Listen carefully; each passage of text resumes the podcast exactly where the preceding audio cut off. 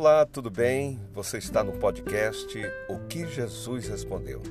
Vamos a mais uma reflexão sobre a resposta de Jesus. Mateus capítulo 9, versículo 14 e 15.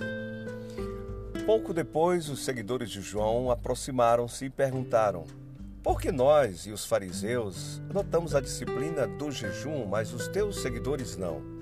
Jesus respondeu: numa festa de casamento, vocês não economizam no bolo nem no vinho, porque estão festejando. Depois, poderão até precisar economizar, mas não durante a festa. Enquanto o noivo e a noiva estão com vocês, é tudo alegria. Depois que os noivos forem embora, o jejum pode começar. Vejam, é, em sua resposta aqui, Jesus estabelece um princípio para o tratamento de seus novos discípulos. A gente observou aqui que os discípulos de João acharam errado o fato de os seguidores de Jesus não jejuarem como, que, como eles faziam. Jesus então defende seus discípulos, dizendo que o jejum não, não seria apropriado enquanto ele, que era o noivo, estivesse em companhia destes.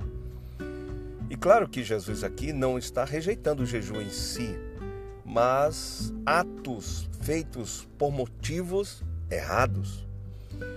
Jesus estava mostrando que nós podemos ser fiéis às formas e preservar todos os padrões e ainda assim adorar a Deus totalmente em vão. Jesus veio chamar o povo a dedicar a Deus o que ele mais quer, os nossos corações. Esta é a grande mensagem. Isso é o que Jesus quer mostrar. Ele quer mostrar que o que mais interessa a Deus é o nosso coração. E a outra coisa, Enquanto Jesus estava na terra, a presença de Deus estava no meio dos discípulos e o jejum não fazia sentido, já que jejum é busca de quê? De maior proximidade com Deus. A ausência de jejum no grupo dos discípulos era um testemunho né, da presença de Deus no meio deles. Então Jesus aqui eh, nos chama a atenção para termos cuidado de não pormos excessiva importância nas questões secundárias da religião, esquecendo-nos das coisas mais importantes que são o quê?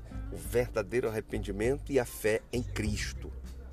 A vinda de Jesus introduziu uma nova época no relacionamento de Deus com os homens. Eu quero terminar que, que levando a gente a pensar a respeito disso, que a vinda de Jesus introduziu uma nova época no nosso relacionamento ah, com Deus, no relacionamento de Deus com os homens.